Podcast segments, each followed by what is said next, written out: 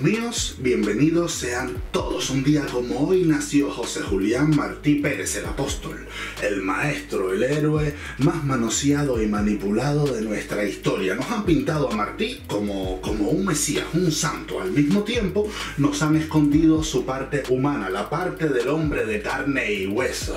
A mí realmente los santos, los correctos, los intachables, mm, eh, no me conmueven. Yo prefiero a las personas que se entregan a una causa con todos sus defectos, con sus miserias y sus tentaciones. Por eso, hoy Hoy les traigo un top de 7 datos curiosos sobre José Martí, donde además de ver cosas interesantes acerca de su vida, vamos a ver también a un Pepe diferente, el Martí prohibido, el Martí escondido, el Martí de los expedientes X. Número 7. Mira, a los 22 años Martí escribió lo que muchos consideran el primer poema dedicado a la droga de Hispanoamérica. El poema se llama Hachís y dice cosas como el hachís es la planta misteriosa, fantástica poetisa de la tierra, hace una fiesta en el cerebro. Pero además, en el poema, Martí aprovecha algunos estereotipos del mundo árabe para plasmar sus fantasías eróticas. Sí, sus fantasías eróticas, una cosa muy normal en un muchachito de 22 años. Martí habla de sexo, lujuria, menciona el harén, en una parte grita, ¡Oh! ¿Quién pudiera de una mora el amor gozar un día? Y para rematar, acaba el poema diciendo, oh, beso de mujer llama a mi puerta, achis de mi dolor, ven a mi boca. Sexo, drogas y rock and roll. Número 6. Aquí les traigo un, un, detalle curioso para esos que dicen que los que vivimos fuera de Cuba no tenemos derecho a opinar sobre la isla. Martí en sus 42 años vivió menos de 18 años dentro de Cuba, o sea que la mayor parte de su vida, nada más y nada menos que 24 años, transcurrió en el extranjero.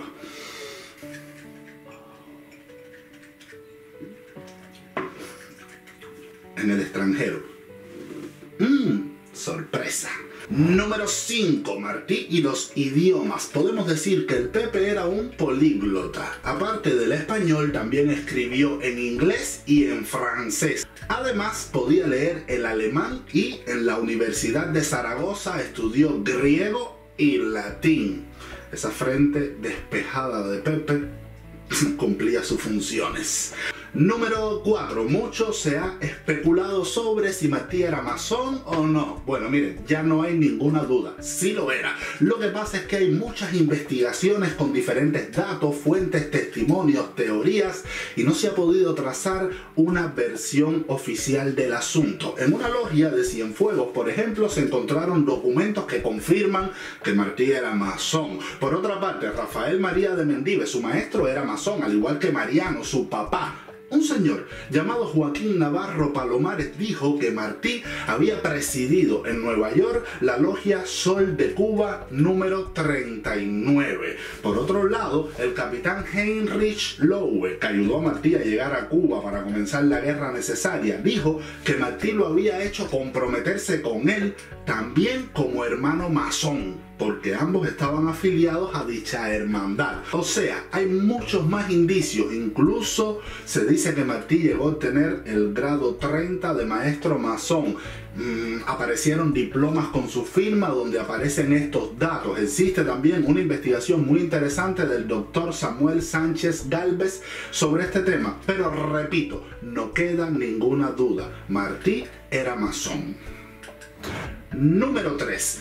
Ahora vamos a empezar a calentar esto, sí, vamos a empezar a calentar los metales. ¿Era Martí solo un intelectual o podemos decir también que, que Pepe era un hombre guapo que no se dejaba meter el pie? Hmm, veamos, para comprobar este asunto tenemos que Martí se enfrentó a Máximo Gómez en 1884. Casi le llamó dictador. Un pueblo no se funda a general como se manda a un campamento. Y se apartó del plan Gómez Maceo.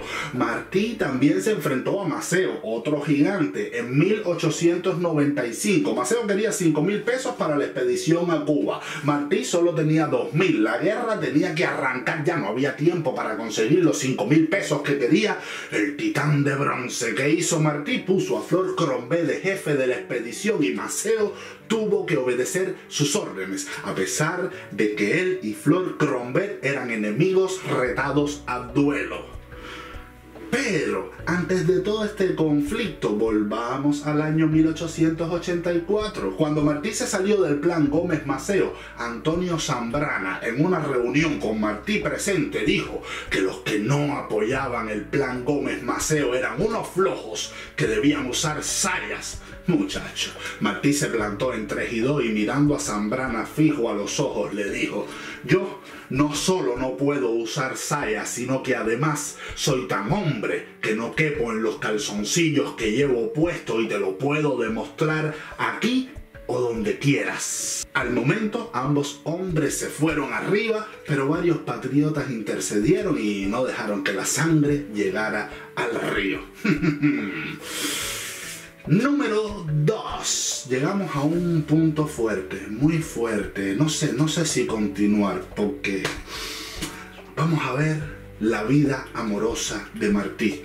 En Zaragoza, de adolescente, tuvo un romance con Blanca de Montalvo y parece que Martí marcó a Blanca para toda la vida porque Blanca tuvo un hijo con otro hombre, el doctor Pellicer, y le llamó José. También hay unas cartas muy eróticas que le llegaban a Martí desde Madrid, firmadas por una misteriosa M. Todavía hoy no se sabe quién era, es un misterio. Cuando Martí salió de España en barco, hay un pequeño pasaje que muy pocos advierten y es que en Inglaterra, en Southampton, más o menos se dice así, Southampton, mm, bueno, Soap. Eso mismo. Allí se encontró, como él mismo dice, con una inglesita suave y tuvieron un revolcón media hora y luminosa, diría luego el propio Martí en un poema. Después en Guatemala habla de una india que se estaba bañando desnuda en un arroyo y también tuvieron una aventura fogosa. Amé y fui amado, diría luego el apóstol. En México se enamoró de Rosario de la Peña y hubo romance con Eloísa Agüero y con Concha Padilla. Concha Padilla, una actriz que no le caía para nada bien a la mamá de Martí, a doña Leonor. Doña Leonor en un momento dijo, mm, será muy honesta, pero un poquito cómica prejuicios de la época, sabrá Dios.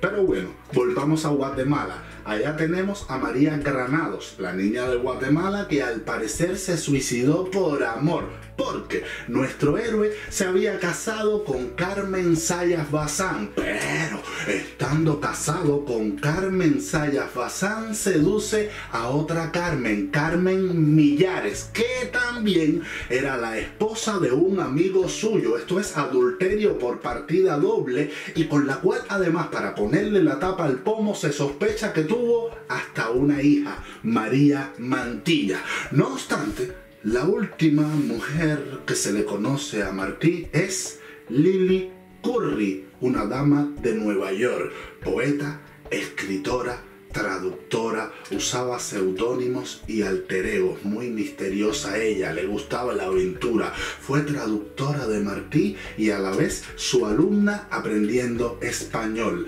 Lily Curry era, digamos que, una mezcla de Frida Kahlo, Harley Quinn y Janis Joplin. Mi estimado Carlos Ferrera tiene un artículo sobre ella fascinante, se titula La última amante de José Martí. Así que algo nos queda súper claro. Nuestro Pepe tuvo una vida amorosa, movidita, movidita, movidita. Un muchacho ligero de portañuela. Pero aún nos falta el número uno. José Martí nuestro héroe nacional, el apóstol, ese hombre que organizó una guerra, que unió a los guerreros más letales de la guerra de los 10 años, que también unió al exilio, que se fajó con hombres nivel leyenda como Gómez y Maceo, que tuvo un gran número de mujeres y que finalmente murió en batalla en la manigua cubana, ese hombre tenía un solo testículo. Sí, hizo todo esto con un solo testículo. Cuando Martí estuvo preso, siendo casi un niño, la cadena que iba de su cintura al tobillo le rozaba el glande y los testículos. Esto, unido con la cal, la falta de higiene en la prisión y el trabajo forzado le causaron un sarcocele que significa hinchazón carnosa en el testículo que se parece a un tumor. Entonces, luego de varias operaciones, hubo que quitárselo. Pero, aún así, con un solo huevo, José Martí se encuentra entre los hombres más grandes de nuestra historia nacional y de la historia de la humanidad. Este es el hombre que yo respeto y admiro, el que tenía virtudes y defectos, el que amó a las mujeres, el que probó el hachís, el vino y se dejó arrastrar por las tentaciones sin llegar a olvidar jamás a su tierra, a su país.